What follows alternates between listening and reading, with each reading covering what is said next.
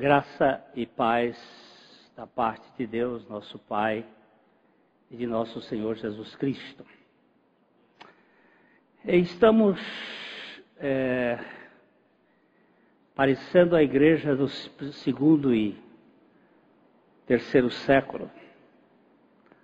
Em muitos lugares, a igreja estava nas catacumbas, nas cavernas, escondidas da perseguição da corona romana, do Império Romano. E nós aqui estamos escondidos do coronavírus, reclusos, é, em quarentena, não temos quase ninguém aqui no nosso auditório hoje. 3, 3, 6, 3, 9, 11. 11 pessoas aqui, cada um na sua função, mas nós estamos plugados com algumas centenas de pessoas por este mundo afora. Pessoas, irmãos nossos, que estamos juntos. as sete igrejas do Apocalipse, elas, elas representam, a meu ver, e tem muita gente que pensa assim, além de, de serem sete igrejas locais, elas também são sete é, períodos históricos. A história da igreja tem, tem sete períodos, desde a igreja nascente até que é Éfeso, até Laodiceia, que para mim é a igreja dos nossos dias. Só que Laodiceia tinha suas portas trancadas. Jesus está do lado de fora batendo. E eu creio que nesse momento nós estamos passando por uma uma forma de tratamento do Senhor com a igreja do século 21. Nós temos é, estado muito, domingo passado eu falei sobre isto, muito voltada para um espetáculo, para, para o auditório, para o público e não para o trono, nem para o altar, nem para o Senhor. E o Senhor está nos chamando. Quando na igreja do Apocalipse ele bate a porta, ele diz: Eis que eu estou à porta e bato. A porta da igreja. Se alguém abrir a porta, eu vou entrar e vou cear com ele e ele comigo. Então eu, eu, percebo que hoje nós estamos passando por, aí, por esse momento significativo, onde o Senhor está trabalhando também conosco. Esse vírus não é apenas um vírus, ele tem outras conotações por trás, outras questões que estão aí, e nós precisamos ganhar uma dimensão de realidade espiritual. Nós precisamos ganhar a realidade de que o nosso Senhor, Ele continua no controle de todas as coisas e Ele quer falar conosco particularmente. E nós precisamos é, criar uma agenda. Hoje nós temos mais tempo uma agenda de oração, estudo da palavra, de leitura bíblica, de meditação.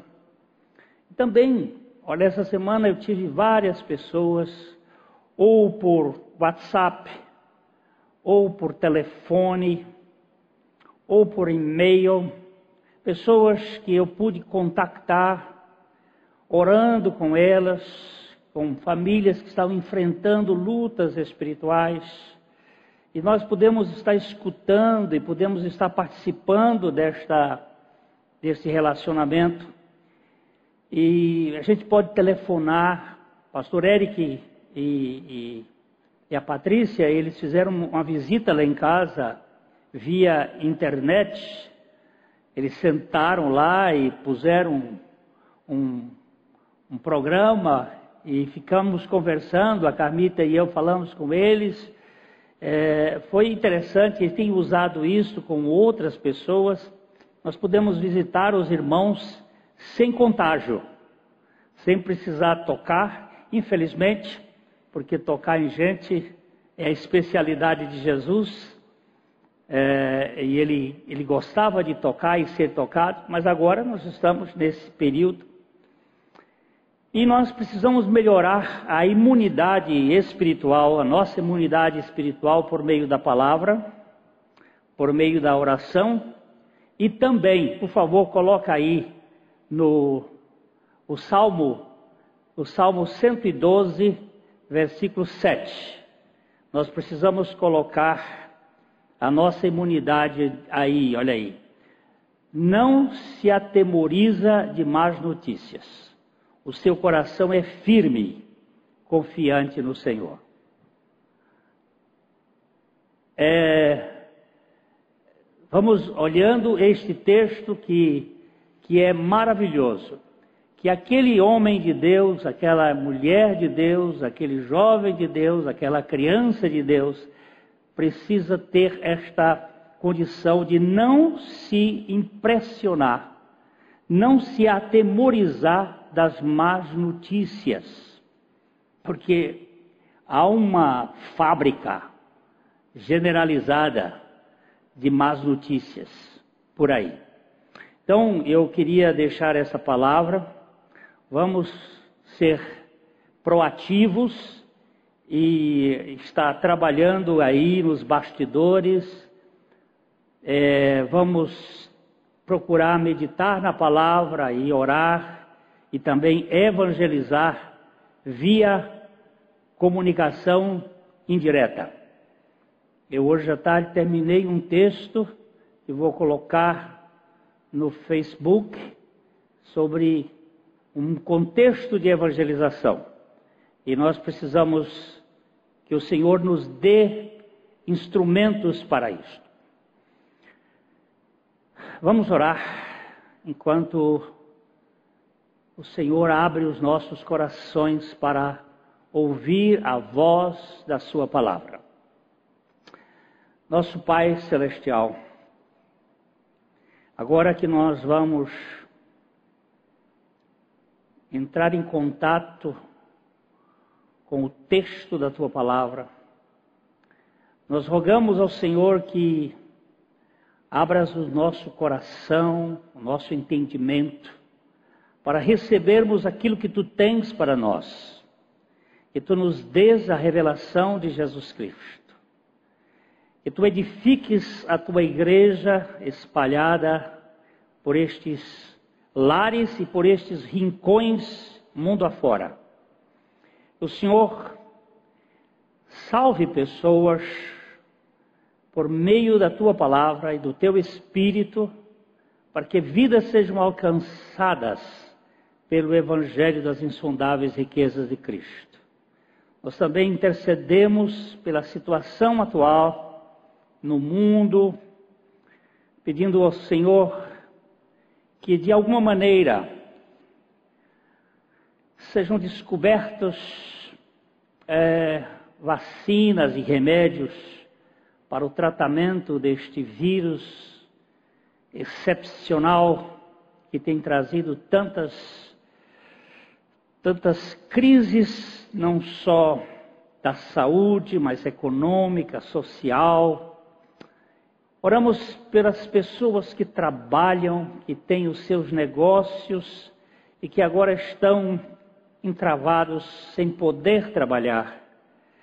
Pai, também pelos governantes, por aqueles que estão na direção dos municípios, dos estados, da nação, para que eles tenham sabedoria e que possam ter soluções coletivas para resolver estas questões que estão deixando tantas pessoas ansiando e ansiosas por uma solução. Eu clamo ao Senhor, que é soberano de todo este universo, que por tua misericórdia operes nesse momento para a glória do teu próprio nome e é em nome de Jesus que nós oramos. Amém. Queridos, nós temos caminhado já há algum tempo no Evangelho de João, e é um Evangelho é, que trata da universalidade da obra de Cristo. Nós já vimos aqui em outras ocasiões que o Evangelho de Mateus é um evangelho com o objetivo, com o foco de tratar com os judeus. O Evangelho de Marcos, ele tem um foco para os romanos. O Evangelho de Lucas, para os gregos. Mas João, ele tem uma visão que Deus tem um projeto para o mundo, não só judeus, romanos, gregos, mas o mundo. Os gentios, de modo geral, judeus e gentios, que era uma divisão muito forte na Bíblia, mas todo mundo. E temos caminhado vendo todo este, este processo, esse é o último dos evangelhos escritos, e estamos aqui estacionados já há algum tempo no sétimo sinal, porque esse é um evangelho que tem oito sinais, sendo sete deles antes da cruz, e que João diz que estes sinais foram escritos para que creais que Jesus é o Cristo, Filho de Deus, e que para que crendo tenhais vida em seu nome. E nós estamos aqui estacionados no capítulo 11 de João, que é a, aquele maravilhoso sinal da ressuscitação de Lázaro e que ele representa o, a obra de Cristo, do que ele veio fazer que é nos tirar a vida e nos dar a vida. Tirar a vida do velho Adão e nos dar a vida da ressurreição. E hoje nós vamos é, nos deter especialmente num versículo. E pegando outros versículos aqui, mas este é o ponto de partida que é o Evangelho de João, no capítulo 11, verso 35. 35. Este texto, ele fala, esse versículo fala o seguinte: Jesus chorou. Só isso? Jesus chorou. É, este é um dos menores versículos da Bíblia. O menor mesmo está no, está no livro de Jó, no capítulo 3, verso 2, que diz assim: Disse Jó. E o verso 3 é o que ele disse. Ó, disse Jó. Esse é o menor versículo. Mas este aqui, Jesus chorou,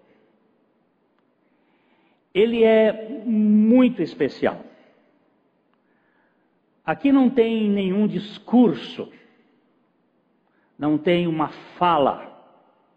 Contudo, tem um profundo e real sentimento, bem como a expressão da vida espiritual autêntica. Jesus chorou. O choro é uma linguagem muito expressiva, é uma linguagem profunda e há vários tipos de choro, como choro de tristeza, choro de alegria, choro de manha, choro de fingimento, choro de raiva, choro de vingança, choro de culpa, choro de indignação. E aí você pode ter um bocado de choro. E vemos que aqui Jesus está chorando. E por que Jesus chorou? O que, que levou Jesus a chorar? Alguns acham que Jesus chorou por causa da morte do seu amigo. Ah, nenhum velório se faz festa. Se chora. Velório é lugar de chorar. Tem até aquelas mulheres que eram contratadas, que eram chamadas de carpideiras. Alguém, alguém acha que Jesus aqui estava como um, um carpideiro e Jesus chorou. É, seria uma, alguma coisa assim da cultura? Era muito comum ter pessoas que vinham, que eram pagas para chorar. Porque um velório sem choro é um velório esquisito. Hoje em dia tem muita piada em velório. É muita gente que, que conta história, que fica fazendo. É, mas a, a, morte, e mais para trás mente, a morte era um negócio muito sério. Um, um luto, ele em certas culturas demorava dois anos, três anos. Hoje os lutos são muito ligeiros. O defunto ainda está quente, já acabou o luto. Agora, por que Jesus chorou? Outros acham que ele chorou porque Maria e os judeus que eram amigos da família de Lázaro choravam. Veja o versículo 33. O versículo 33 mostra esse, este lado aqui. Jesus, vendo-a chorar, e bem assim os judeus que acompanhavam, agitou-se no espírito e comoveu-se. Aqui eles acham que Jesus chorou porque viu Maria e os judeus que o acompanhavam chorando. Aí ele seria uma espécie de solidariedade. Foi uma compaixão em razão daquilo que ele viu ali. É, eu vejo isso muito forte. A minha esposa é muito sensível. Quando ela vê uma pessoa chorar, ela também chora. Chora junto. É muito sensível. As pessoas sensíveis, Jesus era sensível, mas eu, eu, eu vou uh, expressar a minha opinião depois. Então, acham que Jesus chorou por solidariedade e compaixão aos que estavam chorando. Há um terceiro grupo que acredita que Jesus chorava, chorou porque ele amava o, o, o Lázaro. Vamos ver o versículo 36, que vai mostrar algo aí bem que chama a atenção disto. Então disseram os judeus: Vede quanto amava. Quando ele chorou, verso 35, que diz: Jesus chorou, os judeus que viram isto, diziam: oh, quanto ele o amava. Porque o choro, ele é uma característica do amor, também da culpa. Tem gente que chora e faz assim no velório aquele aquele pampeiro todo por culpa, porque não foi adequado no momento de vida e aí na hora. Mas Vede quanto eles, quanto ele o amava. Agora, há um quarto grupo que acha que ele chorou por outra realidade. Vamos verificar a, a questão aqui é, é a seguinte. Por que, que Jesus chorou naquela hora? Eu acho que é por causa da incredulidade.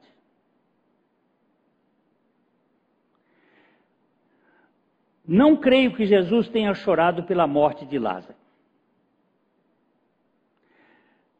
Não creio que ele chorou porque viu Maria e os judeus chorando.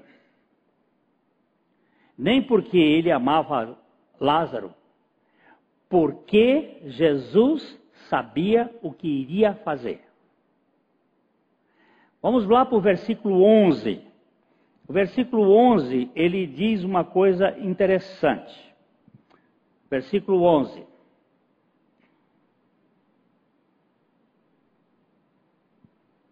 Isto dizia e depois lhes acrescentou: Nosso amigo Lázaro adormeceu, mas vou para despertá-lo. Oh. Ele disse que Lázaro adormeceu, significando que Lázaro tinha morrido. Lázaro morreu, ele vai dizer isso mais depois. Agora, ele diz assim: é, isto dizia e depois lhe acrescentou: Nosso amigo Lázaro adormeceu ou morreu, mas vou para despertá-lo. Ele sabia o que ia fazer. Então não foi por causa da morte de Lázaro. Se você olhar nos versículos 14 e 15, aí embaixo, versículos 14 e 15 de João 11, então Jesus lhes disse claramente: Lázaro morreu, e por vossa causa me alegro de que lá não estivesse, para que possais crer, mas vamos ter com ele. Ó, oh, tá claro, não está?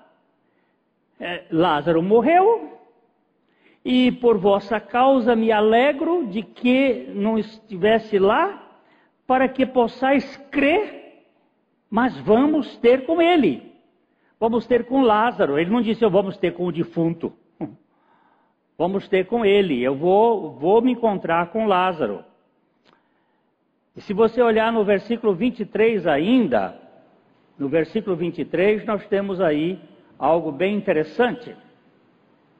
Declarou-lhe Jesus: Teu irmão há de ressurgir. Isso foi quando ele falou com, Mar com Marta: Teu irmão há de ressurgir. Portanto, Jesus não chorou porque Lázaro tinha morrido, ele não chorou porque Maria e os judeus estavam chorando, ele não chorou porque ele era amigo de Lázaro. Por que então Jesus chorou? Por causa da incredulidade. Esse é o ponto que causa mais tristeza no coração de Jesus. Jesus chorou por causa da incredulidade de Jerusalém. Por exemplo, vamos ler em Lucas, no capítulo 19, Evangelho de Lucas, e Lucas é médico. E ele registra, ele é o único que registra este fato do choro de Jesus em razão da incredulidade de Jerusalém. 19, 41 e 42. Quando ia chegando, vendo a cidade, chorou e dizia: Ah, se conheceras por ti mesma, ainda hoje, o que é devido à paz. Mas isto está agora oculto aos teus olhos. Olha só. O Senhor, chegando próximo de Jerusalém, vendo a cidade, ele chorou e dizia: Ah, se conheceras por ti mesmo, ainda hoje, o que é devido à paz. Se tu conheceras Jerusalém, aquele que vem te trazer a paz, mas isto agora está oculto aos teus olhos, e eu aqui acrescento os teus olhos espirituais porque eles não conseguiam enxergar. Talvez aquela expressão de Jesus também, quando ele disse: Jerusalém, Jerusalém, que matas os profetas e apedreja os que te são enviados. Quantas vezes eu quis juntar os teus filhos como a galinha faz com seu ninho ou com os seus pintainhos, e tu não quisestes, ou vós não quisestes. Jerusalém, uma cidade empedernida, não enxergava aquele que vinha para lhe trazer paz.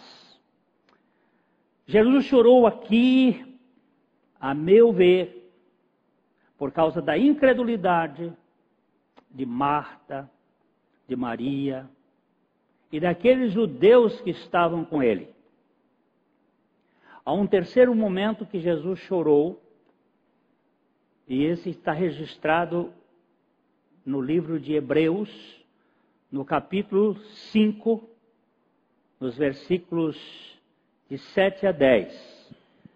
Jesus chorou ao enfrentar a cruz. Antes da cruz, quando ele teve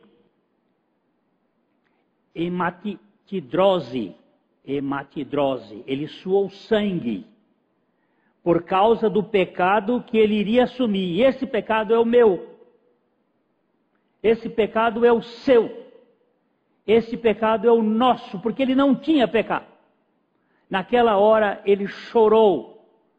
E ele poderia ser atendido, mas ele estava ali como nosso substituto e o nosso representante para morrer uma morte que não era dele.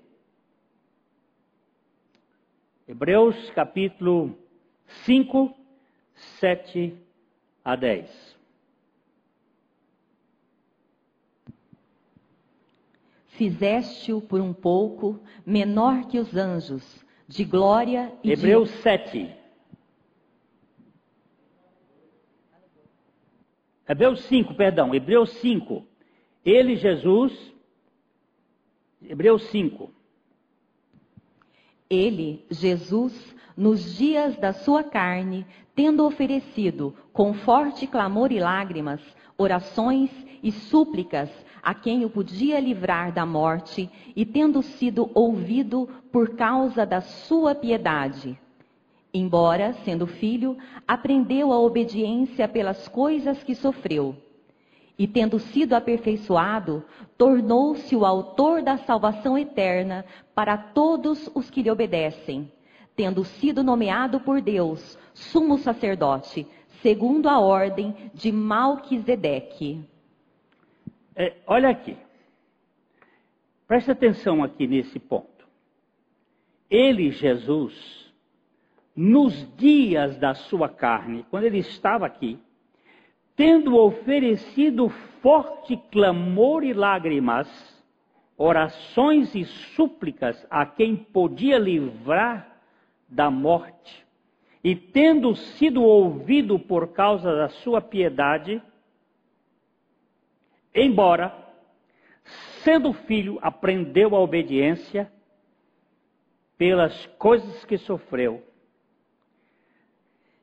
tendo sido aperfeiçoado. Esse texto, essa palavra aqui me deixa realmente. Como é que o perfeito pode ter sido aperfeiçoado? Este é por isso que ele tem um nome que está acima de todo nome, para que ao nome de Jesus se dobre todo o joelho, nos céus, na terra e debaixo da terra, e toda língua confesse que Jesus Cristo é o Senhor, para a glória do seu nome. Ele, aprend... ele foi aperfeiçoado tendo-se, tornando-se o autor da salvação eterna. Não é uma salvação provisória, não é uma salvação momentânea, mas uma salvação eterna para todos os que lhe obedecem. E eu quero chamar a atenção para este verbo obedecer aqui, que ele significa hupokuo, é ouvir, escutar. E eu vou trabalhar um pouquinho mais ele na frente, ele tem a conotação upokuo, ouvir, escutar. É daí que começa o grande projeto da fé. Porque Jesus chorou. Por que Jesus chorou? Porque naquela casa a fé havia se tornado tênue, muito fraca. É, creio que Jesus chorou aqui no momento da morte de Lázaro por causa da ausência da verdadeira fé. Creio que aquilo que causa tristeza em Deus é a nossa pequenina fé. Essa fé minúscula, menor que um grão de mostarda. Porque se tivéssemos do tamanho de um grão de mostarda, o Senhor Jesus disse que nós iríamos transportar montanhas. É aqui que gera as lágrimas do Senhor Jesus. O que, é fé? O que, que é fé? Por que, que Jesus chora? Exatamente neste ponto. Vamos lembrar, vamos pegar aqui alguns pontos. Primeiro, em Hebreus capítulo 11, verso 1, aqui nós temos uma espécie de explicação do que é fé. Ora, a fé é a certeza de coisas que se esperam, a convicção de fatos que se não veem. Ó, a fé é certeza. Mas certeza de quê? Certeza de coisas que se esperam. A Bíblia diz que a, se esperamos o, o que vemos, nós não estamos esperando. Porque a esperança também é daquilo que não vemos. Antigamente as mulheres esperavam as crianças. Hoje em dia já não esperam mais, porque já sabe o sexo, o tamanho todo, já, já, já sabe de tudo. A, a, a ciência já, já não, não dá mais para esperar. Ninguém sabia o que ia ser, se era menino ou menina. Agora já, já perdeu a graça. Esperar é quando você não vê. Então, a certeza das coisas que se esperam e a convicção dos fatos que não se veem. Então, aqui nós saímos da tridimensionalidade. Nós saímos do campo da ciência. Nós saímos daquilo que é comprimento, altura e largura, que é tudo o que nós conhecemos. É o mundo sensório. O São Tomás de Aquino dizia que nada entra no nosso intelecto que não tenha passado primeiro pelos nossos sentidos. É aqui que está o problema. Agora eu vou transcender para uma quarta, quinta, sexta, sei lá qual dimensão uma dimensão além da terceira, convicção e, e certeza e convicção daquilo que não se vê. Isto é fé. A fé também ela tem um autor. Nós vamos ler Hebreus capítulo 1 de capítulo 12, perdão, Hebreus capítulo 12 de 1 a 3. Hebreus 12, de 1 a 3. Portanto, também nós, visto que temos a rodear-nos tão grande nuvem de testemunhas, desembaraçando-nos de todo o peso e do pecado que tenazmente nos assedia, corramos com perseverança a carreira que nos está proposta olhando firmemente para o Autor e Consumador da fé, Jesus, o qual, em troca da alegria que lhe estava proposta, suportou a cruz, não fazendo caso da ignomínia, e está sentado à destra do trono de Deus. Considerai, pois, atentamente aquele que suportou tamanha oposição dos pecadores contra si mesmo, para que não vos fatigueis desmaiando em vossa alma. Opa! Portanto, olha só. portanto, também nós, o escritor aos Hebreus está falando de uma turma, eu já falei isso domingo passado, de uma turma que está lá no Velho Testamento, começando com Abel e passando pelos patriarcas e chegando até os profetas, uma galeria enorme de gente que viveu pela fé. E ele diz assim: portanto, também nós, nós, povo hebreu da época, cristãos convertidos, portanto, também nós, visto que temos a rodear-nos tão grande nuvem de testemunhas, são estes que estão aí no capítulo 11, desembaraçando-nos de todo o peso do pecado. Começa essa palavra pecado aqui a ser analisada dentro do contexto que eu acredito que quem escreveu esta carta foi o apóstolo Paulo. Isto é uma suposição. Outros acham que, mas eu creio. E Paulo, quando ele escreve aos Romanos, ele diz que tudo que não é de fé é pecado. Então, desembaraçando do peso do pecado, que é aquilo que não é de fé.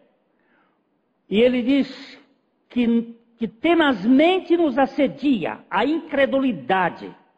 O peso do pecado é a incredulidade, que tenta nos sufocar. Ele diz: desembaraçando deste peso do pecado, corramos com perseverança a carreira que nos está proposta. Aqui é como se fosse uma maratona. Eu vou correr uma maratona, mas como? Olhando. Olhando firmemente para Jesus, que é o autor e o consumador da fé. Jesus em carne, viveu exclusivamente pela fé, olhando para o Pai, dependendo do Pai.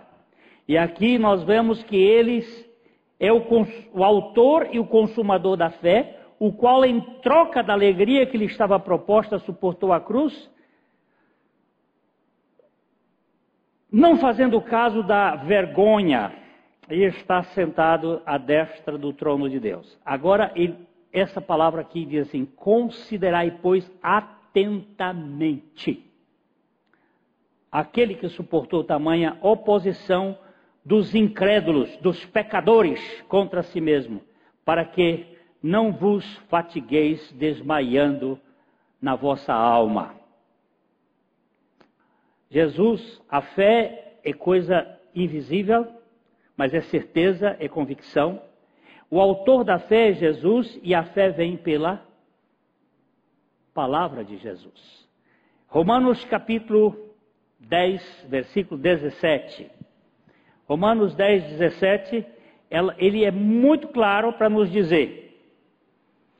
E assim a fé vem pela pregação, e a pregação pela palavra de Cristo. Como é que a gente tem fé? Pela pregação da palavra de Cristo. Como é que a gente ganha fé? Pela exposição da palavra.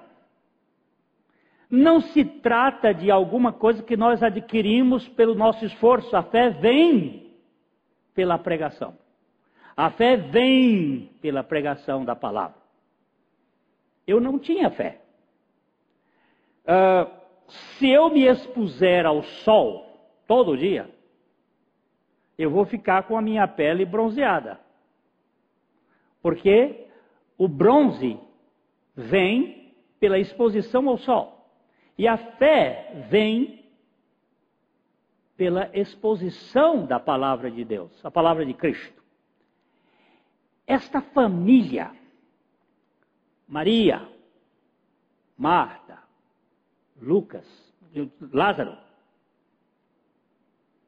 Parece que era uma família de três solteirões. Não dá nenhuma base assim, mas alguns acham que eram três irmãos. Essa família era um lugar de hospedagem de Jesus quando ele vinha da Galileia para a Judéia. Ele sempre ficava na casa deles. É uma família que estava acostumada a ouvir Jesus falar. Lembram-se daquela outra experiência, uma vez que ele esteve lá, que Marta servia e Maria ficou aos pés do Senhor ouvindo. E esta é a mais saudável da fé, mas mesmo assim ela apresenta alguma crítica e que Jesus faz, faz Jesus chorar. Essa é uma família acostumada a ouvir Jesus falar. Jesus sentava à mesa dessa família. Alguns acham que era uma família que tinha algum prestígio na, na, na vila de Betânia. E que ele era, costumava ficar ali. Imagina que privilégio que eles tiveram. Pelo menos três vezes, três ah, é, Páscoas, Jesus esteve em Jerusalém e possivelmente nessas três vezes, pelo menos em duas, ele esteve na casa deles, hospedado, conversando até tantas da noite, para usar uma figura nossa aqui de comunhão, ouvindo Jesus. A fé, Jesus é o autor da fé, a fé vem pela palavra dele, e essa turma entra em parafuso. Estavam acostumados a ouvir Jesus. E veja bem, a primeira Maria, perdão, a primeira Marta, quando se encontra com ele, ela diz: Se tu estivesses aqui, meu irmão não teria morrido. É, vamos, vamos, vamos olhar isto é, no versículo 21. Versículo 21.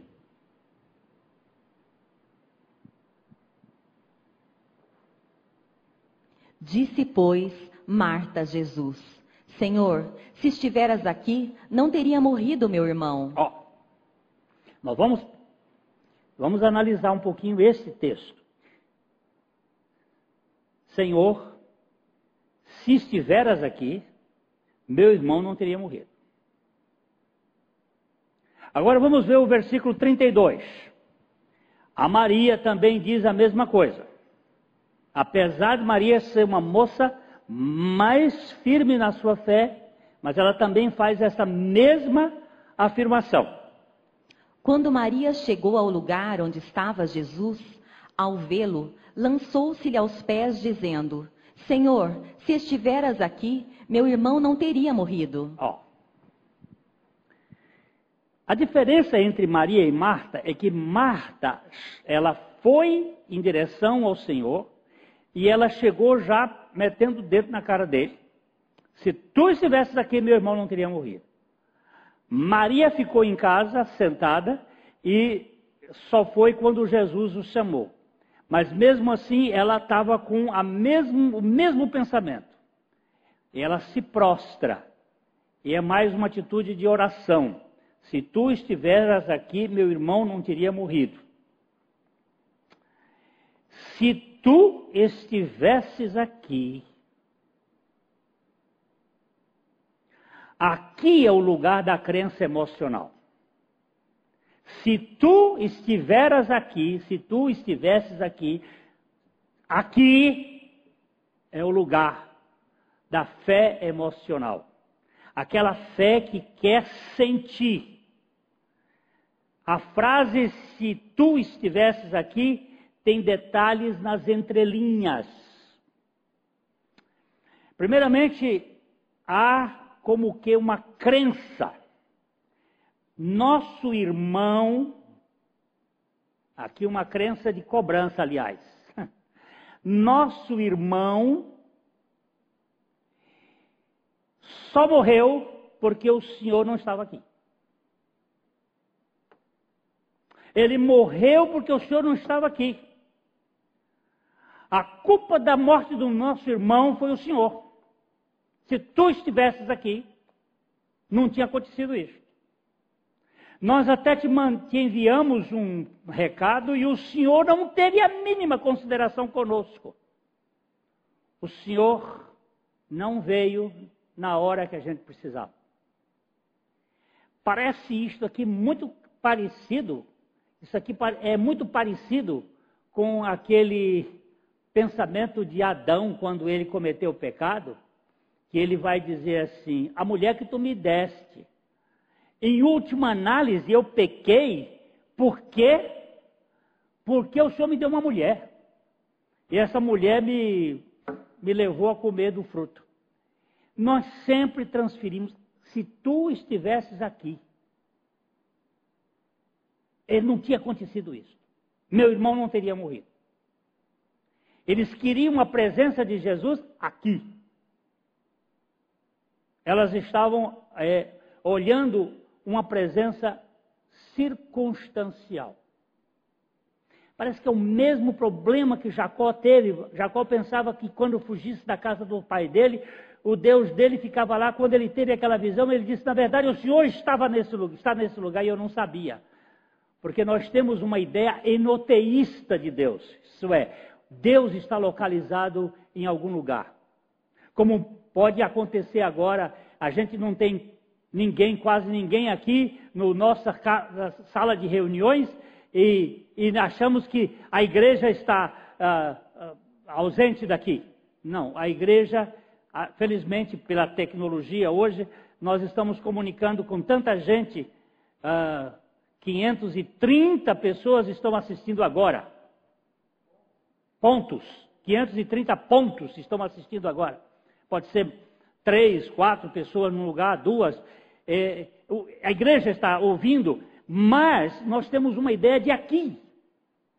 Se você não vier aqui, às vezes a gente quer que o, o pastor venha aqui, não quer oração de longe, porque nós temos uma dificuldade com essa questão da presença física é uma fé emocional. Jesus era culpado assim, como Deus era culpado do pecado de Adão, Jesus era culpado pela morte de Lázaro. Se tu estivesses aqui, meu irmão não teria morrido. Uma segunda questão: a fé dessas duas uh, irmãs estava restrita ao evento da cura. Lázaro não teria morrido se tu estiveras aqui. Ele seria curado, porque o Senhor poderia curá-lo. Elas não contavam com o milagre da ressurreição de quatro dias, elas não contavam, elas queriam a cura. Porque nós limitamos Deus. Deus fica limitado à nossa lógica, à nossa cabeça. Curar pode, Ainda que Jesus tivesse ressuscitado uma menina de poucas horas de morta, filha de Jairo, ainda que ele tivesse ressuscitado o filho da viúva de Naim, que já era defunto de um dia, já estava de velório feito, mas de quatro dias, isso é impossível. Nós trabalhamos com as impossibilidades para Deus, porque nós temos uma fé limitada como aconteceu com Sara, de 90 anos, quando o Senhor aparece lá e diz que eles iam ser pais, eles, tanto Abraão quanto Sara, sofismaram, riram, achavam que isso era impossível. E a palavra de Deus diz que não há impossíveis para o Senhor em todas as suas promessas. E nós limitamos o Senhor. Se tu estivesses aqui, nós só cremos que ele poderia ser salvo se houvesse a cura dentro da nossa limitação. Marta, apesar de crer que, ela diz que cria que Jesus era o Messias, é, vamos dar uma olhadinha aqui no versículo 22, no versículo 22. 11, 22. Mas também sei que, mesmo agora, tudo quanto pedires a Deus, Deus te concederá. Ela tinha uma ideia de que Jesus só podia se ele orasse.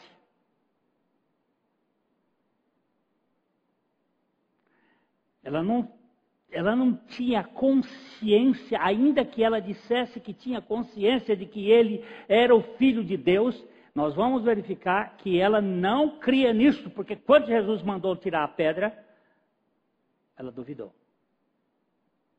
É isto que faz Jesus chorar. Quando nós nos tornamos reféns da nossa cabeça diante do poder de Deus. Ah, ele só poderia fazer se pedisse a Deus. Aqui ela diz claramente: Jesus estava aqui dependendo da oração. Ela cria que ele era o Messias, o Filho de Deus, mas seu poder não era pleno. Existe hoje na, na, no campo da teologia alguns teólogos do Jesus histórico que limitam o poder de Jesus e que põem Jesus como um ser dependente. Isto é esvaziar a onipotência do Senhor Jesus Cristo. Ah, Vamos dar uma olhadinha no verso 27, quando ela, ela diz aí que ele. Sim, Senhor? Sim, Senhor, respondeu ela. Eu tenho crido que tu és o Cristo, o Filho de Deus que devia vir ao mundo. É, isso aqui é muito interessante. Eu tenho crido que tu és o Filho de Deus que havia de vir ao mundo. Mas daqui a pouquinho mais a gente vai. Eu já estou acabado, mas vamos Vamos continuar aqui. É, vamos um pouquinho mais. Elas, elas não criam que Deus era tanto de longe quanto de perto. Como nos diz em Jeremias 23, 23. Jeremias 23, 23 diz que Deus é tanto daqui como Ele é Deus acolá. Ele é Deus de todos os lugares. 23, 23. Jeremias 23, 23.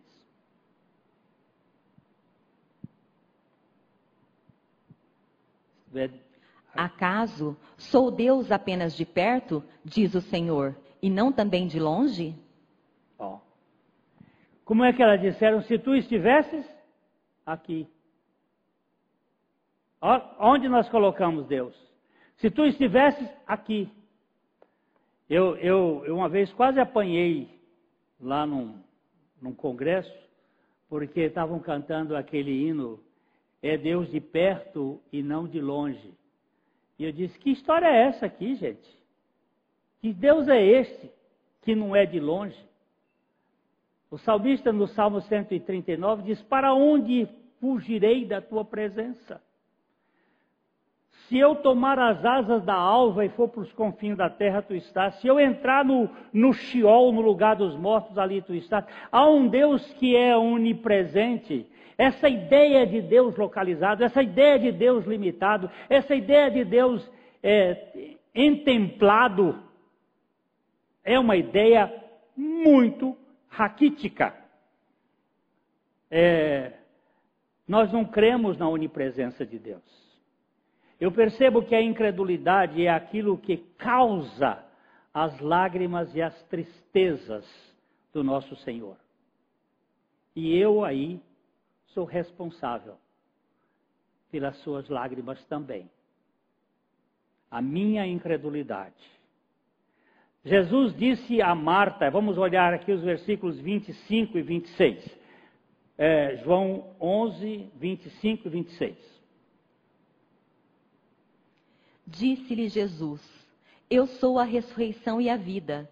Quem crê em mim, ainda que morra, viverá. E todo o que vive e crê em mim não morrerá eternamente. Crês isto? Jesus colocou agora Marta. Vamos ver agora.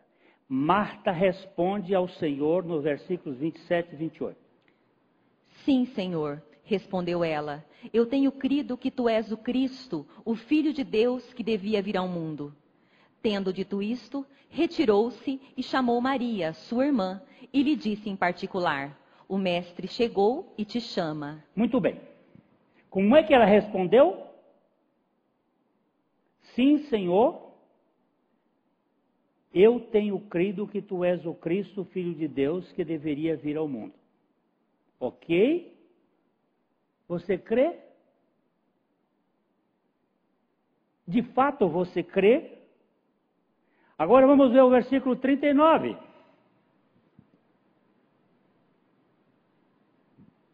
Então ordenou Jesus: Tirai a pedra.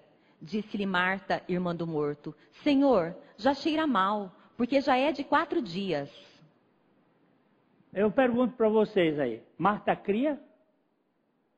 É a mesma coisa que acontece comigo e com você hoje. A gente diz que crê, mas na hora do pega para capar. Nós caímos fora. Não pode. Por que, que não pode? O Senhor diz a Marta: Você crê isso, Marta, que eu sou o Cristo, o Messias? Eu creio. Esta é uma crença que nós temos de declaração, mas não de confissão. Nós declaramos, mas não confessamos, não temos fé nisto. Não confiamos nisto. Nós dizemos, mas não é a expressão de nossa fé. Tanto é que o Senhor vai dizer no versículo 40, vai falar com essa teóloga de gabinete, uma coisa extremamente forte. Respondeu-lhe Jesus: Não te disse eu que se creres, verás a glória de Deus? Por que Jesus chorou, meu irmão?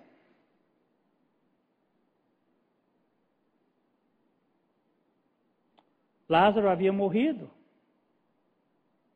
Mas havia mais gente nesta casa com sua fé moribunda com sua fé debilitada. E as duas irmãs precisavam também ressuscitar. Não só Lázaro estava morto, fisicamente ele estava, mas aquelas duas também precisavam ser restauradas na sua confiança. E agora eu pergunto para você e para mim: como estamos em nossa fé? Estamos causando lágrimas ou alegria no Senhor? Como estamos nós? Eu tenho eu tenho trabalhado um livro na minha vida que foi foi me dado este livro, eu fiz uma indicação outro dia que é o livro chama Vinde Amados Meus, de Francis Roberts. Eu ganhei esse livro antes de casar, o perdi e agora o achei. E agora eu tenho me dedicado um pouco às meditações deste livro. E o Senhor tem me falado muito.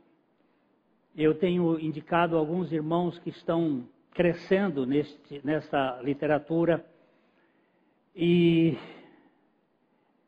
eu fui muito edificado por este texto, meu poder vivificador. É como se o Senhor estivesse falando. Ela escreve, Frances Roberts, é uma irmã muito preciosa e lecionou no Moody Bible em Chicago.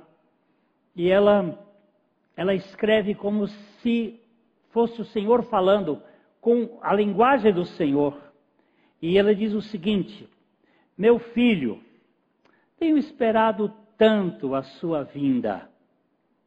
Meus olhos se cansaram pela constante vigília. O meu coração triste de tanto esperar. Tenho dito: des descanse em mim, meu filho mas vocês continuam labutando e labutando. Tenho dito, aquietem-se, mas vocês continuam correndo. Tenho chamado, mas vocês têm dado ouvidos a vozes humanas.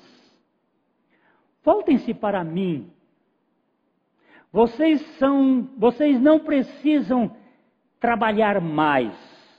Vocês, pois descobrirão que sua busca terminou em mim. Então, verificarão quão inútil tem sido todo esse esforço. Semelhante ao, semelhantemente ao pecador que não conhece o dom da graça salvadora, por estar profundamente preocupado em realizar boas obras, assim você ou vocês, meus filhos, não percebem minha doce realidade diante do seu esforço frenético em agradar-me.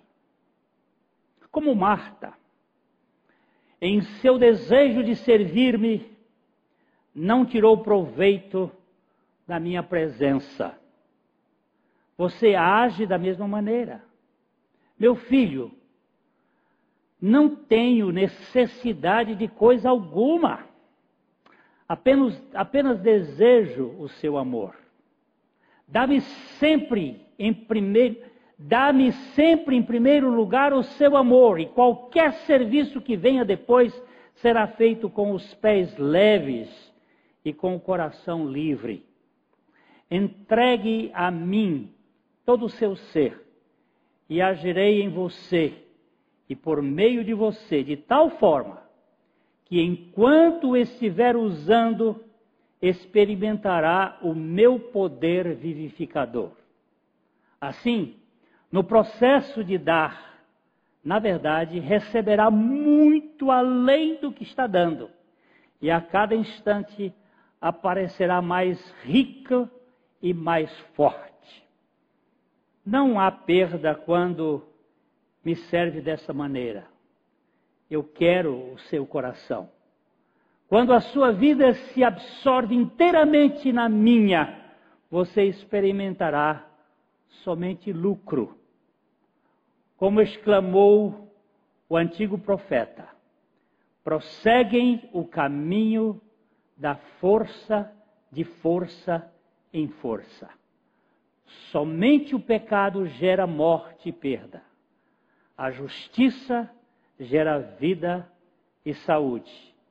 Então venha, venha primeiro a mim, fique comigo. Sim, venha até que a fonte da sua vida seja engolida pelo oceano da minha plenitude. Então você poderá ir e dar, e ao dar, você nunca experimentará falta alguma. Eu, o Senhor, sou o seu pastor, e nada faltará a você. Porque o meu reino, o reino de Deus, é, é justiça, paz e alegria no Espírito Santo. Por que Jesus chorou? E por que Jesus está chorando? Quando nós não vamos a Ele. Senhor, tem misericórdia de nós e abra os nossos corações para vê-lo acima de tudo e buscarmos a Ti de todo o nosso coração. Pai, muito obrigado, porque o Senhor é o único lugar onde nós podemos encontrar descanso não é na nossa casa, protegido do coronavírus, nem em qualquer outro lugar, mas é em Ti. Dá-nos a graça de conhecer-te como a fonte da nossa fé e viver na dependência do Senhor. É o que oramos agradecidos, em nome de Jesus. Amém.